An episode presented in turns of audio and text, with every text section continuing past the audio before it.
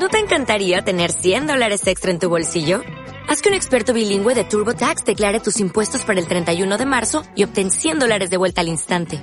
Porque no importa cuáles hayan sido tus logros del año pasado, TurboTax hace que cuenten. Obtén 100 dólares de vuelta y tus impuestos con 100% de precisión. Solo con Intuit TurboTax. Debes declarar para el 31 de marzo. Crédito solo aplicable al costo de la presentación federal con TurboTax Full Service. Oferta sujeta a cambios o cancelación en cualquier momento.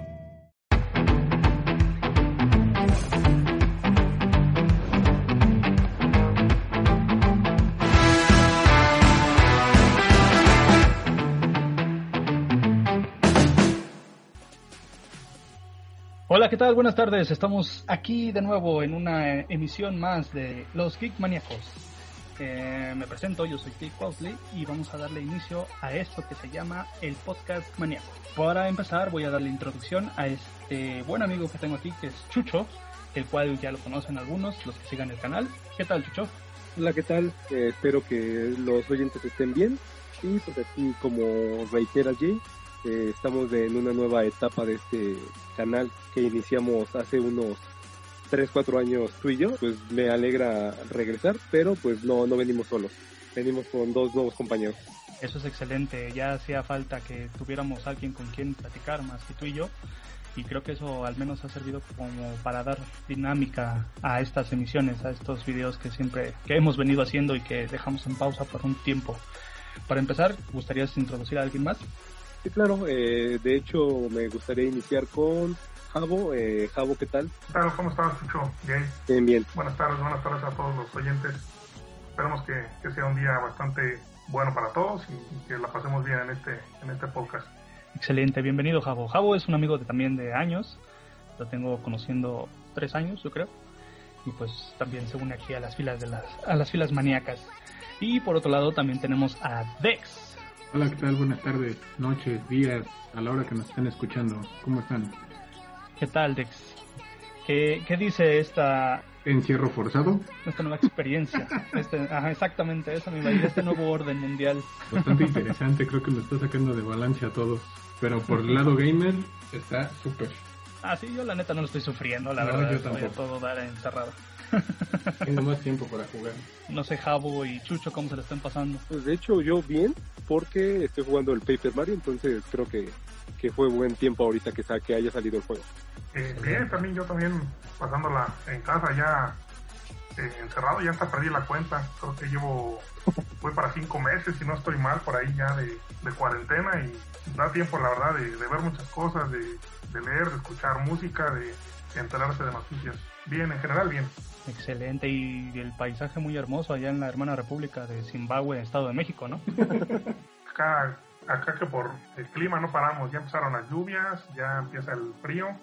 Les recomiendo darse una vuelta por esta zona en, en cuanto se pueda. Tú ya lo conoces ya y veniste por ahí hace un par de años por acá. Sí. Se pone, se pone, se pone rico el frío. Sí, está chido, está, está muy agradable el clima por allá. Habrá que ir. En esos lares. Oye. Hay que ir, hay que ir a comer trucha. Ah, suena bien. sí, porque no. Sí, cuando gusten acá los, acá los esperamos. Nada más que pase esto. Excelente, sí, pues sí, nada más que pase esta. Sí, diles, no me vayan a venir a contagiar para acá, gracias. No, gracias. Por favor. Ojalá, ojalá sea como las películas, ¿no? Que en las zonas frías es donde los virus no, no llegan, así Ándale. como, en, así como en el Soy Leyenda, ya es que zona fría no Ah, llegó. sí. Aquí estoy a salvo. entonces, bueno, Claro, también como la multipremiada Resident Evil, que también igual en Alaska estaba ahí. No estaba el virus. En general, en general, así pasa. Entonces, aquí estoy protegido contra No cualquier salgas entonces, estás en tu zona. Sí, tú quédate ahí. Perfecto. Y bueno, pues continuando con esto, eh, vamos a darle inicio a esta plática que tenemos preparado para ustedes. Y bueno, también como plática entre amigos, vamos a hablar de un tema que por todos ahora ya es conocido, que sonó de nuevo en esta semana mucho, ya que hubo más bien un evento de Xbox para demostrar, o bueno, para mostrar al público todos sus juegos. La... Ahí se me olvidó su nombre. ¿Cómo se llama? Xbox Game Experience, no. Pero bueno, entre otras cosas, hubo bastantes revelaciones de videojuegos, hubo mucho, mucho que tela de dónde cortar. Y bueno, pues decidimos comenzar con este tema para darle un nuevo empujón al canal. Entonces, durante estos minutos que vamos a tener la transmisión, el evento vamos a poder platicar tranquilamente de las expectativas, de las características de los juegos, tanto los exclusivos como los este, que serán multiconsola y pues las conclusiones personales de cada uno para ver qué piensan o qué esperan de estas nuevas este, consolas de la nueva generación que viene golpeando duro con una con una reproducción ya nativa de la 4K y pues ahora con la oportunidad de que podemos ver un 8K. Entonces, pues sin más, bienvenidos a todos. Esto es Podcast Maníaco. Bienvenidos a la próxima generación de consolas. Y bueno, Chucho, para empezar, ¿qué tal si nos empiezas hablando de la PlayStation 5? ¿Qué hay en la PlayStation 5 que me dice, me voy a comprar una PlayStation 5? O mejor conocido en el bajo mundo como el modemcito. Bueno, para empezar, en cuanto a la arquitectura de la consola, al menos a mí me, pareció bastante elegante, por así decirlo. El, color blanco creo que le da un muy buen toque. venía siendo el color negro predominantemente en las consolas de Sony, pero pues creo que el color blanco le da este toque y este acompañado con el DualSense que es el, el DualShock versión 5, por así referirlo, que Sony refiere, que nos va a hacer sentir el juego de una nueva manera. Eh, en cuanto a la consola, este, regresando al tema, va a tener un procesamiento interno de 825 GB, con lo que obviamente si se busca eliminar los tiempos de carga, pues ya llega el gameplay y pues viene bajando bastante esta calidad, ¿no? Que pues uno esperaba desde el tráiler. Esa es como la atracción. Aunado a que pues tiene una memoria de video de 16 GB. Este, y el CPU es un AMD Zen 2 con 8 núcleos a una velocidad de 3.5 GHz. La unidad óptica, como tú ya lo referiste al principio, ya va a ser nativamente en 4K Blu-ray y son 120 frames por segundo.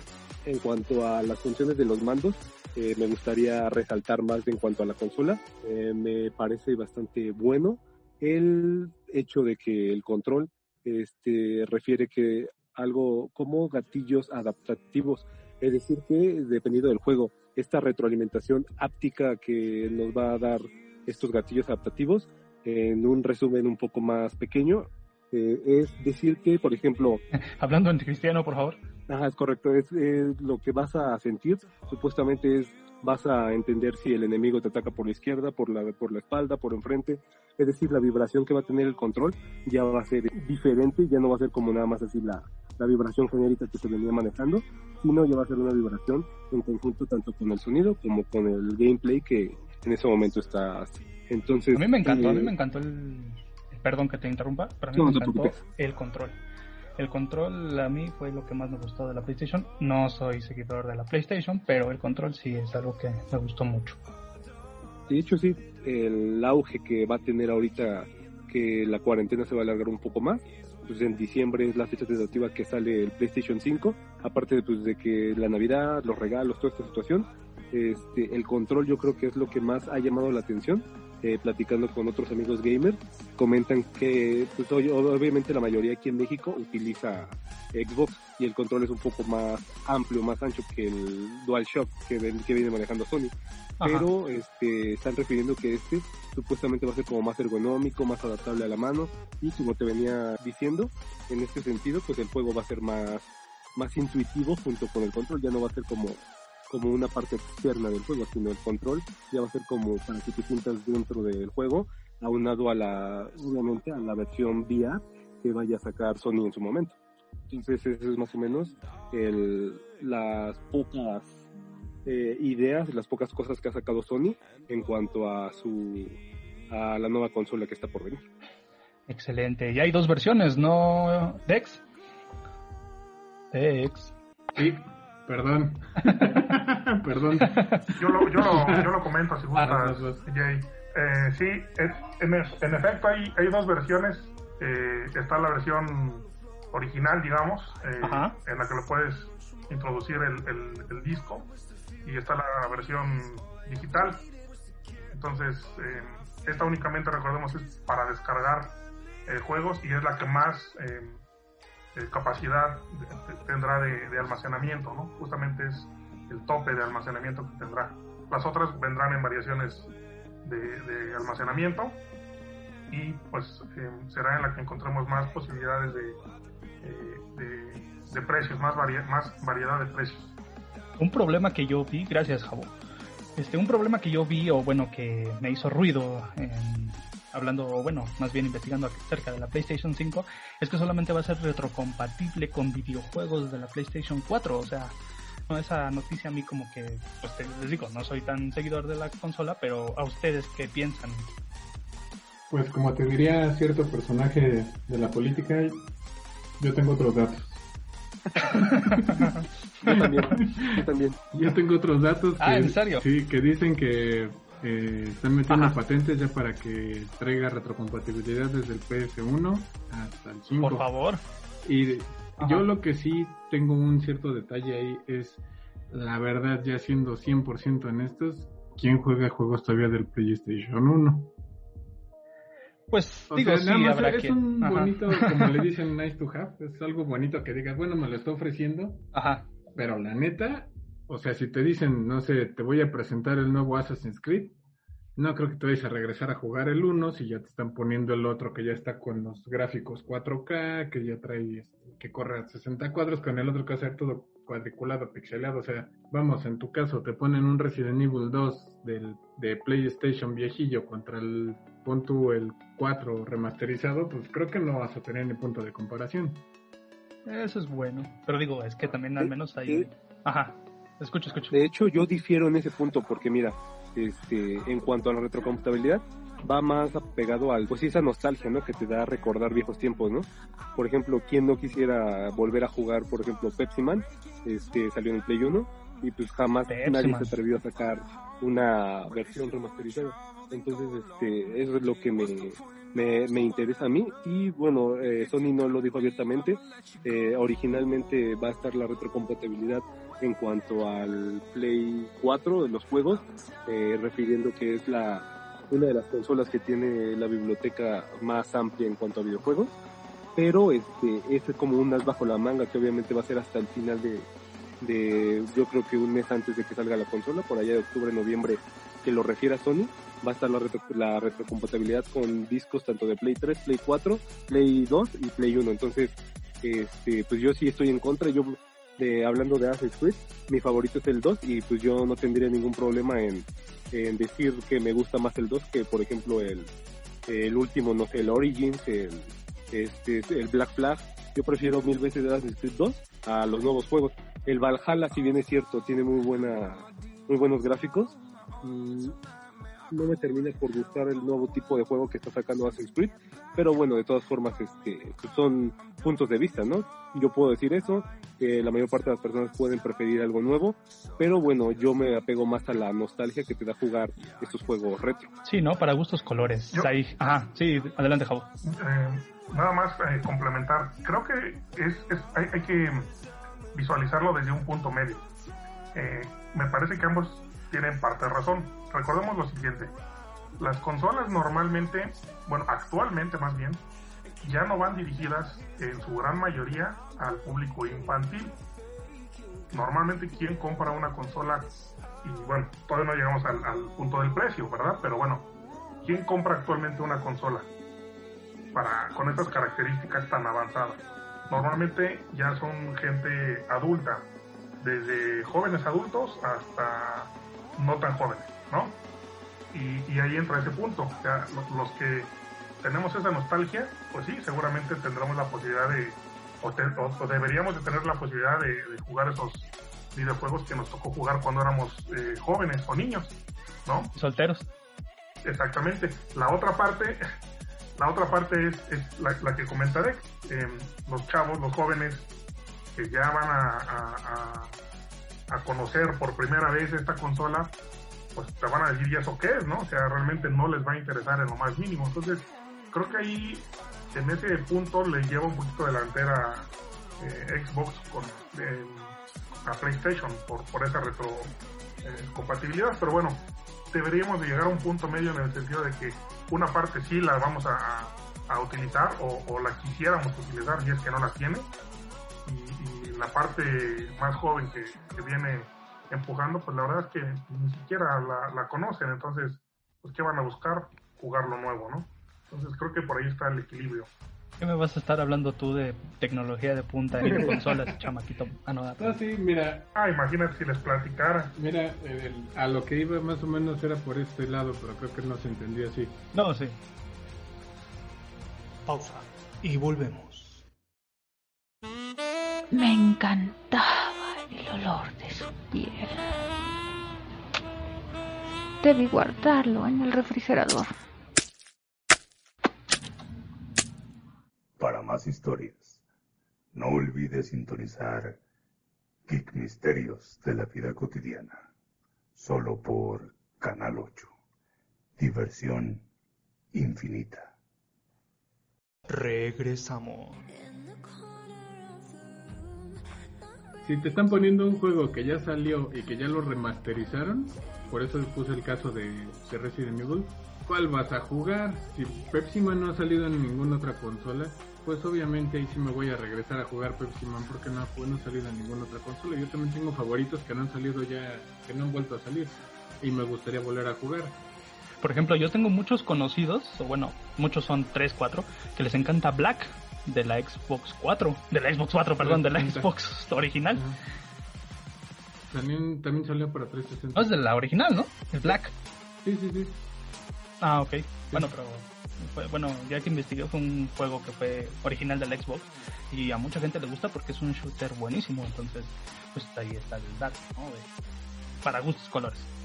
Sí, sí, sí, o sea, para juegos que nunca han salido, que no volvieron a sacar, ahí está, es un buen mercado. Ajá. Correcto. Para juegos que no volvieron a sacar, pero juegos que han sido clásicos, ya todo el mundo mejor prefiere hacer, te lo voy a remasterizar, le voy a poner más cosas, te voy a poner mejores gráficos, te voy a pulir lo que traía de fallas en el control, pues ya para que te regreses a jugar uno que estaba todo cuadrado y feo, y pues el otro punto, Oye, tampoco critiques los juegos, los juegos no, no. cuadrados. Yo, o sea, voy, Mario Bros es muy bueno. yo jugué Asteroid, No, por no, no. ejemplo, y, y No. lo, lo volvería a jugar realmente Ah, si lo no. sacaran, ¿no? Regreso al caso de Resident. Y en, en el Resident 1, la primera escena a mí me dio mucho miedo de niño. Uy, sí. Pero ahorita la vuelvo a ver y ya no me da miedo. Ahorita me daría más miedo verlo en, en una consola de reciente generación. Ahorita veo el monito pixeleado y voy a decir, pues ya no me da miedo. Pero punto, para mí Mario Bros es de mis personajes favoritos y me encanta más pixeleado Aquí que va a haber problemas. de Va a haber problemas. Concluimos en que es cuestión de gusto. Sí, es cuestión de gustos. Porque, por ejemplo, para puntualizar lo que estamos hablando, o bueno, con lo que empezamos a hablar, las características de las consolas son similares prácticamente. Ah, bueno, no sé, yo lo veo de esa forma. Tiene ciertas ventajas Xbox. Una de, una de las ventajas que para mí me gustaron mucho fue lo de la Xbox Game Pass, que le va a dar una apertura a una biblioteca mucho más amplia de videojuegos que podrás jugar si pagas. Pero pagas. bueno, a final de cuentas, que no pagaría, este, que son creo 200 pesos al mes por jugar X cantidad de videojuegos a- con tiempo ilimitado, ¿no? Que comprarte, digamos, un juego a 1500 pesos, otro a 2000, Para otro los a que- 1700, un FIFA que no baja de los 1000 pesos cuando es el mismo juego cada año, por ejemplo. No, no, no, no, perdóname. ¿eh? Cada año le ponen el pasto más verde. Y le incluyen un, un, Un nuevo balón. monito en el público, ¿no? Un nuevo balón. No, y deja eso, cambia el equipo que asciende a la primera, ¿eh? ah, sí, cierto. Hablando de la liga. Por 1200 pesos más te llevas eso. No, sí. ¿No? Y la, y la parte que creo que nadie ha tocado es que ya van, ya están costando más los Sí, juegos. eso es Y ya están diciendo que van a costar más aún los juegos. Y lo curioso es que... Y, y es normal, ¿no? Ajá. Es normal por el desarrollo que le tienen que invertir justamente eh, al tener ya la capacidad de, de desarrollarse en 4K. Obviamente se le tiene que invertir mucho más desde, la, desde el desarrollo hasta la implementación. Y obviamente eso te va encareciendo, ¿no? Son cosas que, que sí las vemos muy padres, sí las vemos muy novedosas, pero a la larga pues siguen costando. O sea, hace cuánto, hace no mucho, un juego nuevo salía en 600 pesos, ¿no? Ahorita un juego nuevo de mínimo, de mínimo, está saliendo en 1200, 1300 pesos. Ujú. Y hasta más, ¿eh? O sea, me estoy quedando, me estoy quedando en la media, ¿no? No me estoy yendo al extremo. El caso de Resident con Evil 3. esto que, que dice de seguramente también se, va a venir, se van a venir este, precios Ajá. a lo mejor hasta de dos mil pesos o algo así, o algo similar, ¿eh? Pues más o menos cuánto le calculan que salga un, vid- un videojuego que sea 8K. Hace bueno, tiene que fue ayer me parece, Ubisoft dijo que va a mantener sus precios de juegos a 60 dólares, que es el precio estándar en Estados Unidos, al menos por lo que resta Ajá. del año, de este año. Y dice que igual para las consolas de próxima generación, por este año. Que para el próximo año planea aumentar este mínimo año. 10 dólares más, o sea, se va a 70 dólares. Y ahorita están aquí a 1200, échale que son que como 200 pesos extras que se van a subir. Más o menos, sí. Sí, por la, par- por la parte de los costos sí va a ser una, un lujo ahora tener estas nuevas consolas. Es un vicio caro. Otra, otra ventaja que, que, no, que no hemos tocado, por ejemplo, respecto a la, a la Xbox contra la Play, es que hasta donde yo leí y escuché eh, por ahí en, al- en algún, en algún video, mencionaban que la ventaja Ajá. eh, principales, además de lo que ya mencionaste de- del Game Pass, es que se van a actualizar las consolas. Es decir, alguien que ahorita tiene una consola Xbox One va a ser capaz de jugar los, eh, los juegos nuevos porque se van a actualizar.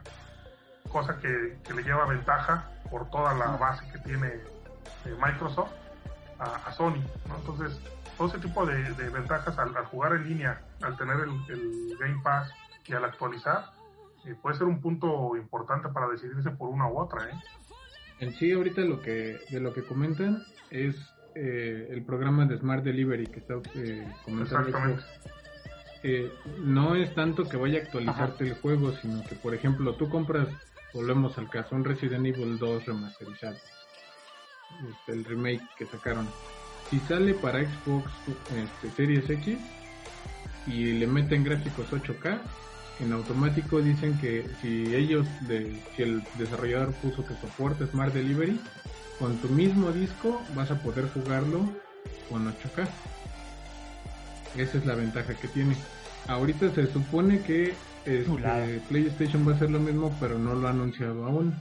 Si no anuncia algo similar, sí va a tener problemas ahí, porque de hecho ahorita ya hasta muchos juegos que están sacando actualmente ya de, de Microsoft, en la caja dice, corre en Xbox One y Series X. Ajá.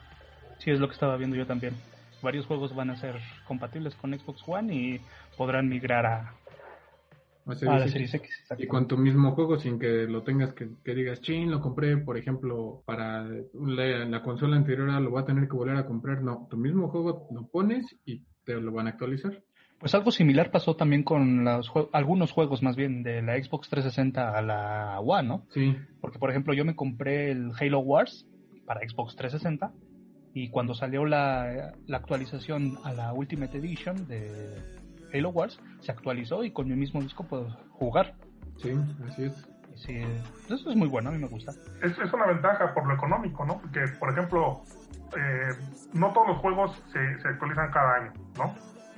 Pongo- ponemos el ejemplo de uno, que es el FIFA, que es eh, invariablemente cada año, ¿no? Cada año sale. Independientemente de, la consola, siempre sale el FIFA. Entonces, para alguien que, por ejemplo, hizo un esfuerzo para comprarse el FIFA 18, por ponerte un ejemplo, eh, pues sale una consola nueva y ¿qué pasaba antes?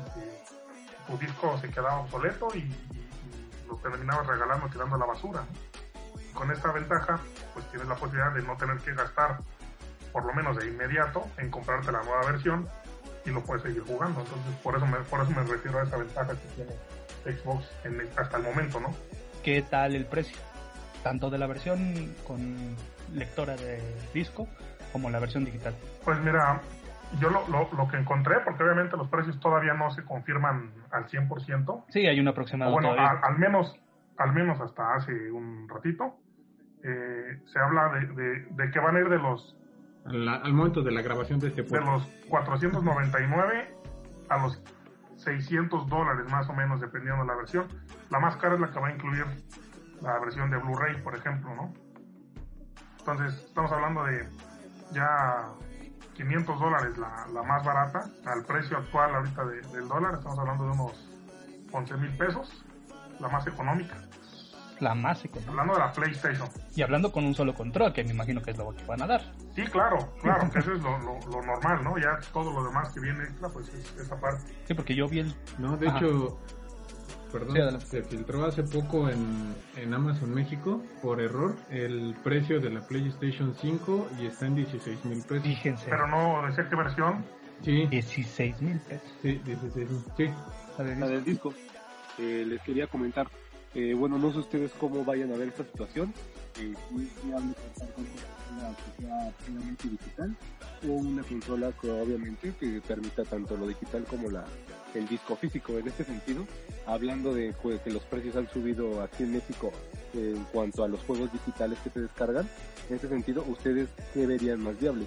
Si comprarla, eh, ahorrarse y comprarla digital, eh, teniendo en cuenta que van a estar un poco más caros los juegos digitales, o eh, comprar su, su consola, así referir, la híbrida, y en este sentido, este, comprar los discos físicos. Eh, yo creo que es como un tema que es importante como verificar yo creo que sería lo mismo, ¿no? Que cada persona va a tener su propio criterio. Yo, lo veo más viable por la parte de, si comprara una PlayStation 5, me compraría la que también lee discos. Digo, a final de cuentas, ese es algo que, pues, conviene para ambas partes. Y en el caso del Xbox, digo, como punto extra, es que el Xbox dijo que los precios se iban a mantener, que los gastos los iban a absorber la compañía. Eso también es muy bueno por parte de Xbox. Falta ver si es cierto. Ojalá fuera cierto, ¿no? Sí, que, que ahí hay que, hay que tomar otro, otro punto. Por ejemplo, realmente las plataformas en línea para descargar juegos nor- normalmente traen precios más baratos que el disco. Sí, esa es otra. O, va- o van sacando descuentos eh, por temporada. Eso habría que considerarlo. La parte del disco me parece que va más enfocada, digo, los juegos me, me queda claro que es lo principal, pero va más enfocada a la cuestión del Blu-ray o la reproducción de películas, por ejemplo, ¿no? Y recordemos también que poco a poco este tipo de formatos se van quedando ya obsoletos. No es que se dejen de utilizar, pero ya hablando de películas, por ejemplo, eh, alguno de los cuatro realmente en el último año o, o año y medio, dos años, ha comprado una película en disco. No, Realmente ya nadie, ya No, nadie pero compra ¿cómo las películas en disco. ¿Por qué? Porque ya todos tenemos acceso al Netflix o a N cantidad de plataformas que han salido en los últimos años. Y, y yo creo que por eso va eh, tendiendo a desaparecer el disco. Entonces, realmente, a mí, tú, por ejemplo, tienes la opinión de, de- de comprar la, la del disco. Yo me iría definitivamente tanto en Xbox como en Play por la versión digital. Porque ya no ocupo, yo realmente ya no ocupo discos. No Ujú. compro ya una película. ¿Para qué, la, ¿Para qué ocupo el disco? Creo que eso de discos ya se pasó más bien a los coleccionistas, ¿no? Por ejemplo, yo en mi caso, a mí me gustaría comprarme el disco físico de Resident Evil 2, de Resident Evil 3 Nemesis, pero precisamente por eso, por coleccionarlo, porque me, me declaro fan de la saga. Pero así como comprar cualquier disco que quiera por el mero gusto de comprarlo, la verdad no. Sí, también por esa parte no lo haría. es como para manejar una memorabilia, ¿no? Tener ahí como tu colección, como bien dices, ¿no?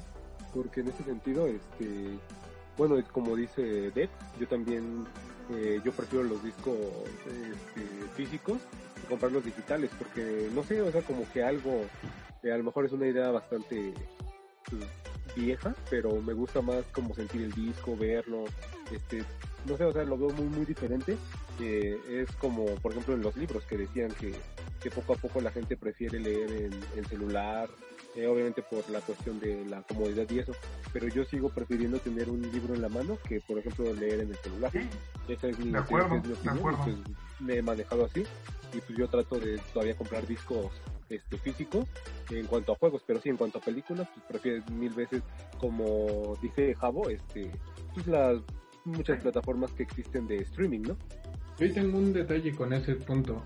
El, yo personalmente me voy a comprar la que trae lector de discos, pero tengo un problema ahí porque la verdad muchas veces estoy jugando y soy tan flojo que luego digo, ah, me tengo que parar a cambiar el disco y quiero poner ese vale que eso. No, a lo mejor voy a jugar uno que ya bajé. sí, suele pasar. A mí luego me llega a pasar eso, o luego digo, ¿dónde se quedó el disco? Ay, ya, ahorita no voy a tener tiempo de ponerme a buscar mejor juego otro que ya bajé". raye, ¿no? Eso, también, pero por el otro lado, Pongamos Minecraft. también, si regresamos al punto del costo de los juegos, en el momento que tú compras una consola que nada más puedes comprar juegos en digital, te forzas a que exclusivamente al precio que te lo está vendiendo la tienda, ya sea de Microsoft o de PlayStation, a ese precio te obligas a comprar ese juego. No tienes otra forma de conseguir otro precio. Que si de repente, no sé, este, Liverpool pone liquidación o Walmart o, tengo- o me regalaron un juego este, no tengo forma yo de tener ese juego o de conseguirlo más barato más que solamente en esa en la tienda digital. Ese es mi problema. Yo por ese único punto me compraría una consola con lector de discos. Sí, no, no, no vamos a entrar en, en temas de edades porque es algo quemado y, Ajá. y gacho, ¿no? Pero, pero realmente estamos, estamos tocando ese tipo de temas porque a nosotros nos tocó conocer y vivir ese tipo de, de, de uso, ¿no? Ajá. Por eso tenemos, eh, al mismo punto que hablábamos al inicio del, del- de la, eh, me fue la palabra, el ¿La mismo, nostalgia? la nostalgia, exactamente. Coronavirus. Eh, lo mismo pasa con el disco, pero realmente, realmente, seamos honestos, seamos sinceros, si tuviéramos ahorita eh, en el panel a alguien de 18 o 20 años, Sí. yo les apuesto Levanto la mano. que si, que si agarramos a 10 Que y les 18. preguntamos de los discos, Ah, no, perdón. la gran mayoría ni siquiera ha tocado un disco en su vida. Vamos a hacer una pausa aquí, amigos. No dejen de sintonizarnos para escuchar la segunda parte de este primer podcast. Gracias.